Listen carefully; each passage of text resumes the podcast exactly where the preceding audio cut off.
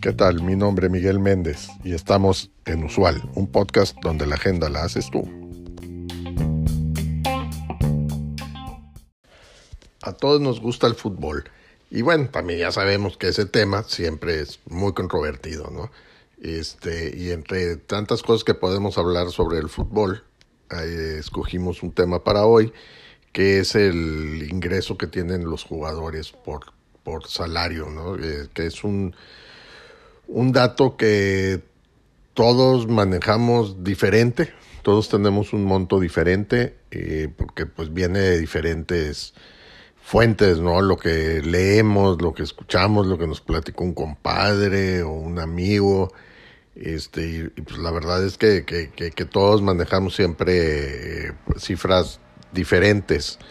Y bueno, pues en este episodio vamos a, a, dar una fuente más en la que escucharemos el monto que ganan los jugadores mejor pagados en cada equipo de la Liga MX eh, en forma anual durante el torneo de clausura 2022.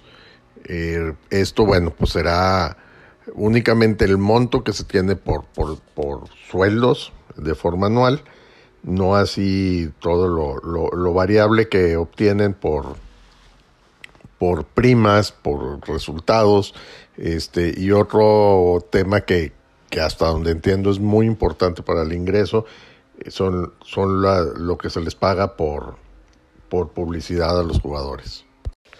La información va de menor a mayor monto. Empezamos con el Necaxa, Agustín Oliveros, 10 millones de pesos. El Querétaro, David Cabrera, 12 millones de pesos. Puebla, Anthony Silva, 12 millones de pesos. Atlético San Luis, Emanuel García, 13 millones de pesos. Pachuca, Gustavo Cabral, 17 millones de pesos.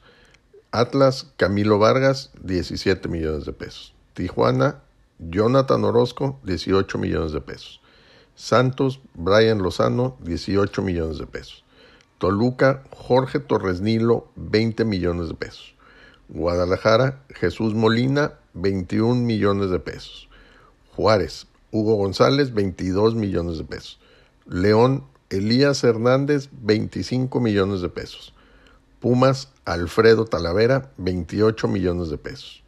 Cruz Azul, Jesús Corona, 31 millones de pesos. Monterrey, Vincent Janssen, 47 millones de pesos. América, Guillermo Ochoa, 92 millones de pesos. Y Tigres, Florian Taubín, 121 millones de pesos. La fuente de esta información es Salary Sport. Si bien todos los montos son muy elevados, podamos notar que también existe una gran diferencia entre el jugador mejor pagado del Necaxa con 10 millones de pesos y el jugador mejor pagado de Tigres con 121 millones de pesos.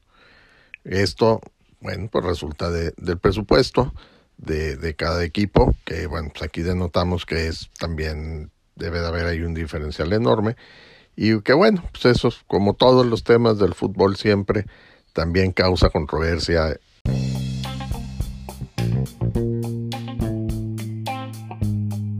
Gracias por acompañarnos en este episodio.